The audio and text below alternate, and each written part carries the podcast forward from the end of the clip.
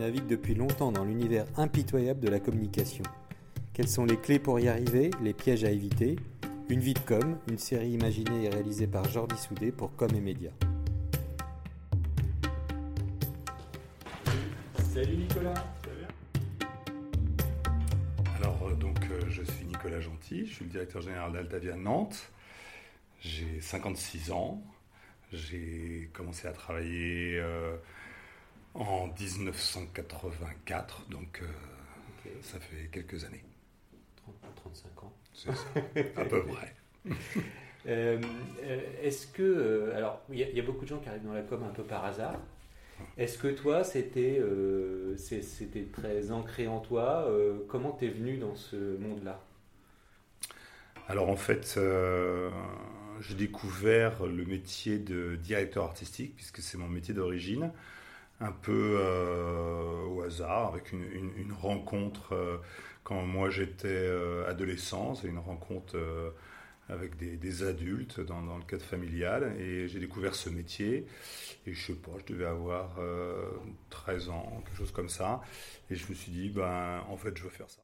Euh, j'avais vu des choses, j'ai eu l'occasion de voir des choses, j'ai eu l'occasion de voir des, des, maquettes. La personne, le directeur artistique en l'occurrence, qui était un ami de mes parents que j'avais rencontré, euh, m'avait donc un petit peu raconté ce qu'était son métier, ce qu'il faisait. Donc c'était évidemment une époque très très différente euh, avant, euh, avant même l'existence de l'ordinateur, donc c'est à dire. Euh, et donc je voyais des maquettes, je voyais des illustrations, je voyais des, des refs, je voyais des typos, je voyais des choses comme ça, et, et tout ça me paraissait assez magique et finalement assez éloigné de, de, entre guillemets un vrai métier auquel j'aurais vu mon entourage, mon milieu, pu être, pu être comment confronté. Donc euh, je me suis dit, ça c'est chouette, ça, ça, ça, ça me plaît bien, c'est euh, euh, c'est créatif, on, on, fait ce qu'on veut. En fait, c'était surtout ça, je pense, qui me, ce qui me plaisait. Là-dessus, je me trompais un petit peu, on fait pas vraiment ce qu'on veut, mais il y avait cette idée de on s'exprime et, et, on, laisse, on laisse parler ce qu'on a en nous, et ça, ça me plaisait beaucoup. Une fois que tu, tu as cette, tu te dis voilà, c'est ce que je veux faire. comment tu y arrives? Est-ce qu'il y a des formations à l'époque? Comment comment ça se passe pour arriver à un premier première expérience?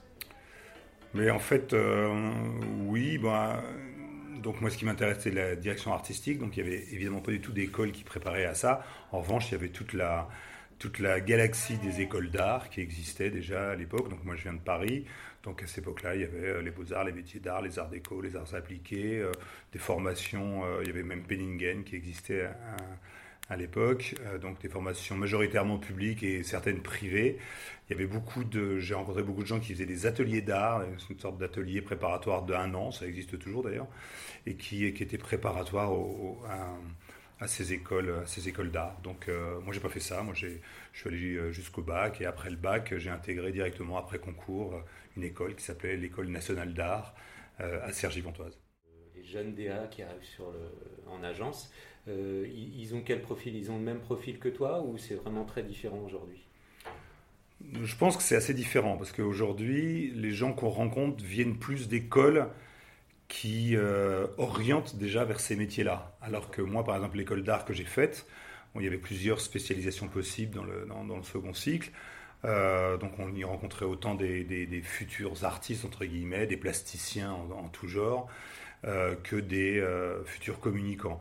Aujourd'hui, il, y a des, euh, il y a des écoles qui préparent vraiment, euh, avec des bons côtés, des moins bons côtés. Les bons côtés, c'est que on, s'intéresse peut-être plus davantage aujourd'hui à, à, la force des idées. Euh, dans certaines écoles, alors que moi de mon temps, bah, c'était c'était le graphisme, c'était l'image, c'était le visuel, c'était des choses comme ça. C'est-à-dire que les idées, si on en avait à des fins, on va dire commerciales, publicitaires, etc c'était une chose, c'était pas même forcément très très bien vu hein, dans les écoles d'art. Hein. Euh, plasticien, c'était quand même plus, euh, plus noble que, que travailler dans la publicité. Mais euh, voilà, la différence, elle est peut-être un petit peu là. C'est-à-dire que c'était, très très généraliste de mon temps, quand c'est un petit peu plus spécialiste aujourd'hui, j'ai l'impression. Moi, à cette époque-là, j'avais fait des stages. Donc, j'ai fait un stage dans une imprimerie. j'ai fait un stage chez un photographe. Euh, et puis en fait, au bout de 4 ans, parce que je suis pas allé au bout de mon école, au bout même de trois ans, à la fin de la troisième année, je suis allé en agence de pub. J'ai fait un stage en agence de pub qui m'a bah, qui m'a bouleversé, j'ai adoré. à la suite de ce stage, donc mon directeur de création de l'époque m'a proposé de m'engager. Moi, j'étais encore, euh, j'aimais bien ce statut d'étudiant. Donc pendant un an encore, j'étais en quelque sorte à mi-temps. Je travaillais à mi-temps dans cette agence et j'étais à mi-temps à l'école. Et puis à la fin de la quatrième année, euh, mon directeur de création m'a dit bon bah maintenant ça suffit les, les errances. Euh, tu rentres ou tu sors, mais ça serait bien si tu rentrais. Donc je suis rentré. Et elle s'appelait comment cette agence? Alors cette agence n'existe plus évidemment. Elle s'appelait Chevasuvadon. C'était une, une, entité qui appartenait à RSCG, qui est l'actuel euh, euro. Tu dirais que c'était un peu l'âge d'or de la, de la pub? Euh, à l'époque où tu y rentres, toi Alors ça, c'est une question qui est... C'est non, c'est bateau. C'est pas une question de bateau du tout, c'est une question hyper amusante. Quand je suis arrivé, donc je suis arrivé comme, comme stagiaire, et puis une fois que j'ai été euh, engagé, j'étais donc assistant directeur artistique. Le directeur artistique avec lequel je travaillais, qui était quelqu'un d'assez d'assez rigolo, qui devait avoir à l'époque, quand moi j'avais 20 pas, j'avais 21, 22 ans. Euh, lui, il en avait 35, donc c'était un vieux. Euh, il me disait Oh là là, mon pauvre, t'arrives trop tard. Euh, les belles heures de la pub, c'était avant, on faisait des trucs de fou, c'était incroyable au niveau de, la liberté, au niveau des voyages, au niveau de, des salaires, à tous les niveaux. C'était vraiment la pub qui était, qui était sous les projecteurs, c'était quelque chose d'extraordinaire. Maintenant, après coup, je dirais que non, non, moi je pense avoir vraiment vécu de très très belles heures de la pub. Et euh, pendant encore 10 ans, 15 ans, peut-être même davantage, j'ai eu l'impression d'être encore dans une profession qui était très très privilégiée. Mm. Euh, aujourd'hui, je pense que je pense toujours que cette profession est privilégiée. Je pense que les gens qui font ça, et s'ils le font, euh, c'est parce qu'ils en ont foncièrement envie. c'est toujours très bien, mais très honnêtement, ça n'a rien à voir avec ce que j'ai connu. Et, franchement, j'ai connu des années euh, extraordinaires où la vie était facile, la vie était, euh, on était très libre, hein, on avait énormément de temps pour faire les choses. C'est vrai qu'on voyageait, c'est vrai qu'on rencontrait des gens, c'est vrai que on pouvait dire tout ce qu'on pensait avait une vie en agence qui était, euh, c'était un prolongement de, l'école. Hein. C'est-à-dire que euh, j'ai fait plus de batailles de pistolets à eau euh, en agence qu'à l'école d'art. C'est ce, ce, que font les startups maintenant. Oui, sans doute, sauf que je crois qu'il y a, une, voilà, je pense qu'il y a une obligation de résultat beaucoup plus importante dans les startups d'aujourd'hui. À l'époque, on laissait vraiment, on laissait beaucoup de gens, de beaucoup de chances aux, individus. Et, voilà, après, la, rémunération des agences était telle qu'on pouvait se permettre d'avoir euh, plus de, plus de personnel, que s'ils n'étaient pas, entre guillemets, rentables tout de suite, c'était pas forcément très grave parce que... voilà, c'était, c'était différent. Donc, pour revenir sur ta question de base, il semblerait que ça a été encore mieux avant moi, mais ça a été encore très très bien euh, après y être rentré, et après y être rentré pendant un certain temps. Et, tu dirais que le, basculement à une époque beaucoup moins rose ou beaucoup moins dorée, c'est début des années 2000 ou fin des années 90, c'est ça? Oui, oui, c'est à peu près ça. En fait, il y a, je pense qu'en fait, je ne suis pas du tout théoricien de la chose, mais si je regarde les choses du point de vue euh, du créatif, je pense que ce qui a beaucoup changé, c'est euh, l'apparition en fait de, la technique. C'est-à-dire, comme je le disais au début, euh, on n'avait rien, on n'avait pas d'ordinateur, on avait des photocopieurs noir et blanc qui n'agrandissaient et ne réduisaient pas. Enfin, c'était juste la préhistoire. Euh, et très rapidement, en fait, une forme entre guillemets de mécanisation, c'est-à-dire la, technologie qui est arrivée. Et je parle même pas d'Internet, hein, je parle vraiment déjà euh, des outils d'infographie. On commençait à changer des choses. Ont rendu les délais bah, beaucoup plus compressibles. Euh, et euh, bah, les, les, les, agences euh, ont adoré ça, mais surtout les clients. Les clients ont adoré ça énormément parce qu'ils bah, avaient des réponses plus rapides. Et, et, voilà. Et donc, en changeant d'échelle, comme tu dis, et d'échelle de temps notamment, et ben, ça a changé d'échelle d'argent. Parce que bah, si les choses peuvent arriver plus vite, on passe moins de temps à les faire. On ne se rend pas forcément compte de ce qui se passe, comment dirais-je, en back-office. Mais du coup, les clients se sont dit bah, pourquoi euh, pourquoi paierais-je autant pour quelque chose qui, euh, semble-t-il, est beaucoup plus euh, accessible? Et donc Internet maintenant avec la possibilité effectivement d'aller chercher des ressources, des informations. a encore raccourci la notion de temps et donc forcément des notions de, rémunération d'agents sont intervenues très très vite. il y a eu une, paupérisation, il n'y a pas d'autre mot, hein, de, cette profession. D'ailleurs, on a à une époque, au niveau par exemple des commerciaux, il y a une époque où il y avait euh, des, jeunes euh, chez les commerciaux et des, des diplômés d'HCC qui venaient travailler dans la publicité. Euh, parce qu'on gagnait bien sa vie, qu'on avait aussi beaucoup de liberté. Aujourd'hui, les diplômés d'HEC, ils préfèrent aller dans la finance ou aller euh, peut-être dans des startups et tout ça. Mais enfin, en tout cas, la publicité n'a pas du tout la même image euh, que ça, ça pouvait avoir. Donc, oui, l'époque, c'est des startups d'aujourd'hui, c'était début des années 80, ouais, des agences de pub. En tout cas, l'ambiance, l'ambiance, pas, la, pas, la, pas, la, pas la méthode, pas la, pas, pas, la, pas, les financements, pas la rémunération, mais en tout cas peut-être l'attractivité. Oui, c'est vrai qu'on avait envie, et d'ailleurs, euh, euh, quand on me disait euh, dans, un, dans un dîner, je travaille dans la pub, ah ouais, travaille dans la pub, c'est super. Aujourd'hui, on je travaille dans la pub, ah bon, et, on se tourne vers quelqu'un d'autre, et on dit, et toi, tu fais quoi, quoi? Donc aujourd'hui, ça n'a plus du tout le même glamour que ça, ça pouvait avoir. Mais bon, ça reste un métier extraordinaire, hein, qui est effectivement, malheureusement, très différent et, ce, cet énorme problème de, rémunération et de, recherche éperdue de la rentabilité fait que euh, ça a perdu un certain nombre d'attraits, heureusement, sans, en conserver. Euh, du coup, tu, passes de DA à DG d'une structure assez, assez grande. Donc comment, comment euh, se fait le cheminement? Il y a beaucoup d'étapes intermédiaires. D'abord, moi, donc j'étais assistant DA, je rêvais d'être DA. Et un jour, je suis devenu DA euh, junior. Et quand j'étais DA junior, je rêvais d'être DA senior. Et je suis devenu DA senior. Et quand j'étais DA, euh, je rêvais d'être directeur de création. C'est plus compliqué parce qu'il y a quand même beaucoup moins de directeurs de création que de, euh, que de DA. mais bah, à un moment ou à un autre, peu, importe les circonstances, mais enfin, j'ai réussi à prendre la direction de création d'une agence. Euh, et, donc, j'ai tenu ce rôle dans cette agence-là, en l'occurrence, qui s'appelle l'agence Venise d'ailleurs. Mhm. Donc, pendant dix ans à Paris, euh, j'étais directeur de création de cette agence. Euh, et, j'ai adoré ça. et puis un jour, bah, dix ans, c'est beaucoup. Hein. Moi, je suis toujours resté entre deux ans et donc dix ans, c'est le maximum chez Venise. Mais j'ai un peu papillonné, je trouvais que c'était bien. Euh, donc je suis parti de chez Venise pour aller euh, dans une autre agence. Euh, parce que j'étais appelé en fait par, par quelqu'un qui avait entendu parler de moi, enfin peu importe. Et cette personne, donc ça c'était dans le groupe McCann, Ericsson, donc j'ai pris la direction de création de Momentum. Mhm. Et ce, mon, président de l'époque, lui, il avait un peu des velléités de, de d'avoir des, des, euh, des, fonctions à l'international.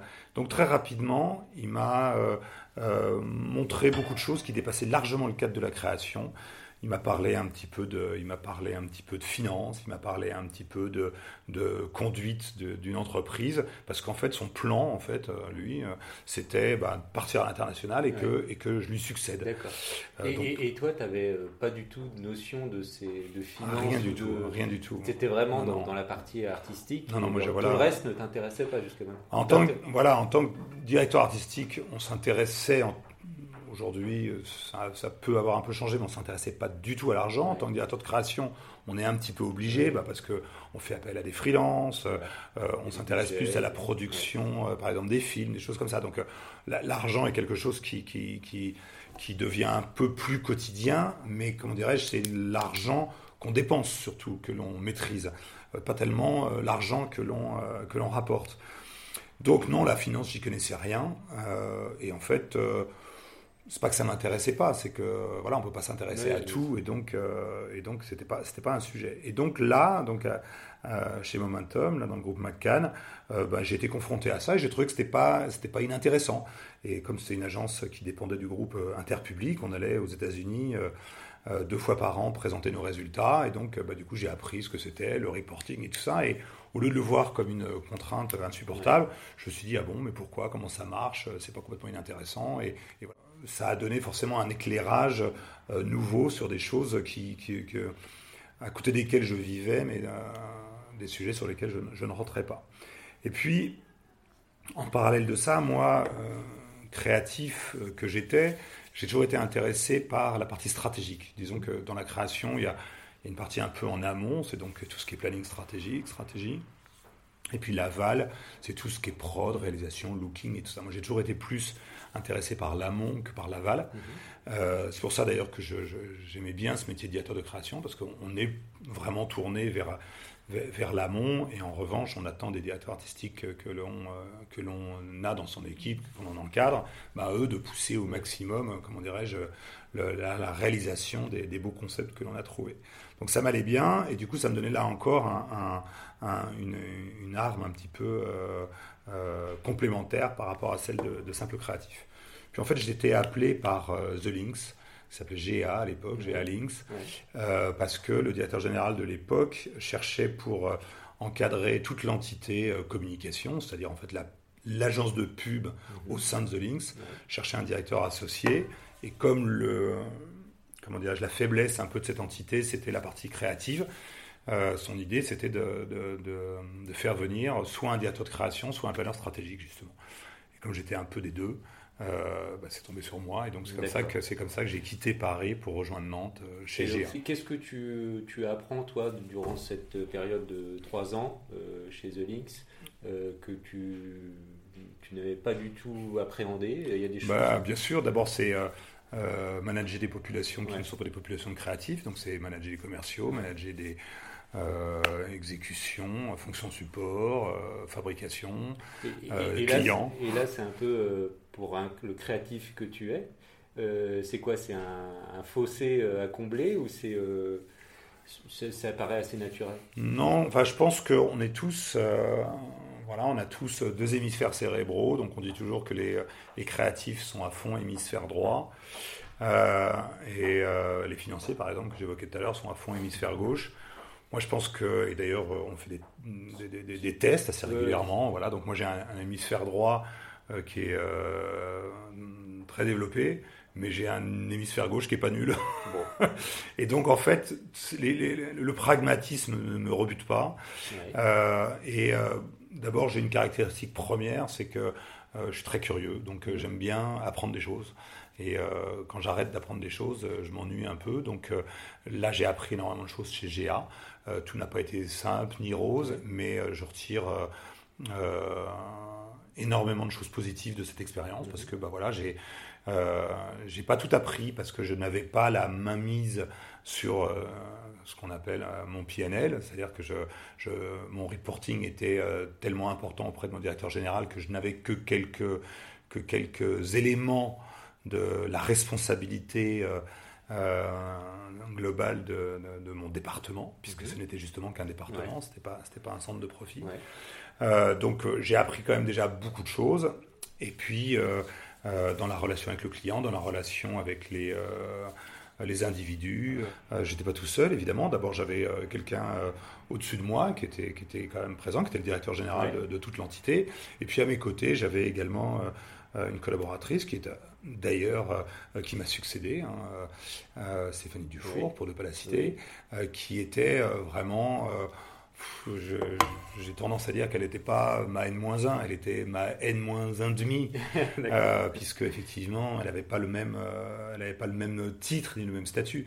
Mais c'est vraiment à deux qu'on a, elle et moi, qu'on a, qu'on a, géré, qu'on a géré cette, cette boîte pendant cette aventure le passage chez Altavia, c'est euh, un peu la même chose. Euh, ton profil intéresse euh, aussi cette entité qui a besoin de quelqu'un un peu. Alors en fait là, c'est une anecdote qui est assez rigolote. donc Altavia, c'est un grand groupe. C'est un, grand groupe qui a plus de 35 ans d'existence, bientôt 40 d'ailleurs. À sa tête, il y a son fondateur, qui s'appelle Raphaël Palti, qui est quelqu'un très ouvert, très curieux et qui aime beaucoup les rencontres. Et un jour, il se trouve que mon ancien président, de, quand j'étais chez Momentum, rejoint Altavia euh, sur ses entrefaits. Donc moi, je suis à Nantes et il parle de moi, donc mon ancien président parle de moi à Raphaël, en disant si tu, euh, un jour, si tu as besoin de quelqu'un à Nantes, je connais euh, quelqu'un de formidable, il s'appelle Nicolas Gentil, etc., etc.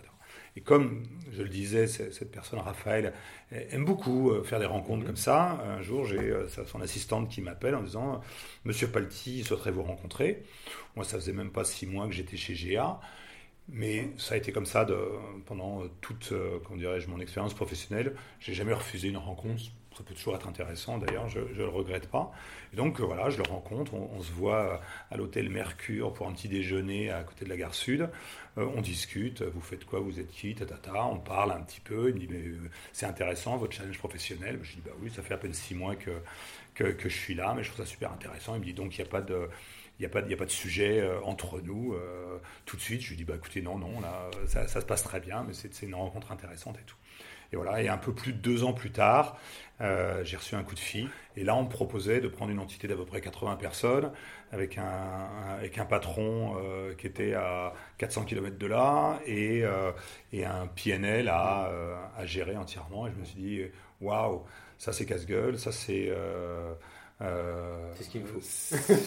je, non, je, je, je, dirais pas ça, mais en tout cas, ouais, c'est amusant. Il y a, enfin, après, euh, on, verra, ça marchera, ça marchera pas, mais euh, ça serait bête de, ça serait bête de refuser parce que j'avais acquis quelques armes chez GA. Je me suis dit, bah, on va essayer ça. Qu'est-ce qui change profondément? Bah, d'être le d'être le vrai patron, parce que là, j'avais pas l'équivalent de euh, de Stéphanie à mes côtés. J'étais vraiment donc j'avais un j'avais un codir euh, euh, constitué de, plein de personnes compétentes, brillantes même et bienveillantes, mais voilà dont, la principale mission était d'accomplir la tâche pour laquelle ils avaient été recrutés, c'est-à-dire responsable de la création, ça veut dire directeur, directeur conseil, ça veut dire responsable de la prod, enfin des choses comme ça. Donc là, il y avait un sentiment, non pas de solitude, mais en tout cas de, de, de, de vraie euh, maîtrise d'œuvre, on va dire. Et puis euh, un, un, N plus 1 assez lointain, encore que la première année, mon N plus 1 était, euh, était, savait compenser la distance par des avalanches de mails et de textos. Donc voilà, la première année, j'étais encore à peu près pris en main. Puis après, il y a eu un changement et mon N plus 1 est devenu quelqu'un de qui, qui, est beaucoup plus un entrepreneur dans l'âme qui disait ben, un patron de boîte, ça doit se débrouiller tout seul. Et donc là, il m'a vraiment. Voilà. Donc ça, ça a complètement changé dans le sens où euh, euh, ben, euh, voilà, il fallait que je me débrouille. Quoi. Il fallait que je me débrouille. Donc voilà, donc ça a changé. Non, ça a changé énormément de choses. En plus, il y a eu des, il y a eu des défis parce que Tavia était une structure qui n'allait pas très bien quand je l'ai trouvée.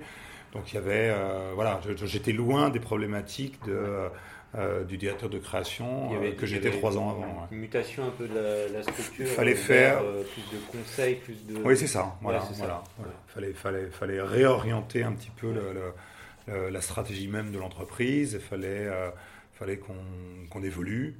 Et puis il fallait qu'on retrouve surtout de la rentabilité. Donc ça, c'était des choses qui, qui ont été waouh, compliquées à appréhender. Parce que comprendre un peu les choses, c'est bien. Après, de là à développer des stratégies pour, euh, pour euh, pallier à des manques, à des problèmes, à des dysfonctionnements, c'est autre chose. Bon, j'étais pas tout seul, donc euh, je ne dis pas du tout que j'ai tout réglé, mais avec l'aide de, des gens du siège, avec l'aide des gens, bien, bien sûr, de l'interne, il a fallu qu'on ouais, qu'on se retrousse les manches et qu'on trouve des solutions. Qu'est-ce qui reste de ton métier de, de DA dans ce que tu fais aujourd'hui alors en fait, il y a deux réponses à cette question. Euh, une première, un peu, euh, euh, comment dirais-je, symbolique, c'est que je pense qu'il faut être créatif tout le temps. Mhm. donc avant, j'étais payé pour être créatif tous les jours, mais en fait aujourd'hui, ça n'a pas vraiment changé. Après, la créativité, elle n'est pas dans, elle est pas dans une direction artistique, elle n'est pas dans un concept, elle n'est pas dans un film elle va être dans d'autres organisations. Je dis pas ça pour faire, pour faire joli, c'est vrai, il faut, il faut penser euh, un peu euh, en dehors des clous, il faut, euh, faut réfléchir un peu différemment, il faut envisager des hypothèses parfois incongrues, voire même qui peuvent paraître un peu stupides, mais c'est ce qu'on faisait quand on était créatif, c'est-à-dire qu'il faut penser à faut, tout, tout, tout, est, tout est possible à la base. Et, après, voilà. complètement oui, voilà. Et, voilà, c'est ça qui est amusant. Après, on resserre. De toute façon, on aura toujours, on, rencontrera toujours tellement de gens pour resserrer le cadre que c'est toujours très intéressant de, de, d'aller très large au départ. Donc, euh, il y a cette partie-là. Et puis, l'autre partie, bon, ça c'est un petit peu difficile à vivre pour, euh, pour les équipes ici, mais c'est que euh, je reste encore présent. Je reste encore présent. Je peux pas m'empêcher. Euh, et euh, voilà, j'ai quelques clients euh, où que, je, que, je, chouchoute encore et je suis très très présent auprès des créatifs, auprès du responsable de la création. Je l'embête euh, régulièrement. Bon, on a un mode de fonctionnement. Il sait que de toute façon, il savait en venant ici qu'en ayant un patron directeur de création, c'était, ça allait être compliqué pour lui. Bon, moi, je pense qu'il n'est pas déçu. C'est compliqué. Mais euh, voilà, on fait ça en bonne intelligence. J'espère de ne pas être trop pesant. Mais euh, je peux pas. Je, passe, à la, je passe à la création tous les jours au moins une fois par jour. Et puis je viens voir derrière les Macs, je regarde ce qui se passe. C'est ça qui me fait encore. Le produit fini, moi j'oublie jamais que nous, ce que l'on fait, bah, ça doit se voir. C'est-à-dire qu'à un moment donné, euh, mon métier à moi, que pas trop. C'est ce que tout, le voilà, ça, tout le monde voit. C'est là, là où vous êtes jugé. Exactement. Moi, ça sera euh, les chiffres, c'est une chose pour l'interne, c'est une chose pour le groupe. Maintenant, euh, la crédibilité de cette structure, bah, c'est la qualité de, la, de nos productions. Donc forcément, la création reste très importante. Donc, donc on, est, on est DA à vie. Ah, ouais, ouais, j'espère, j'espère.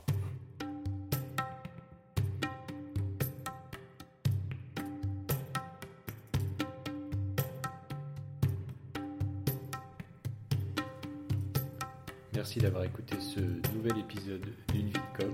On se retrouve très bientôt pour une nouvelle rencontre.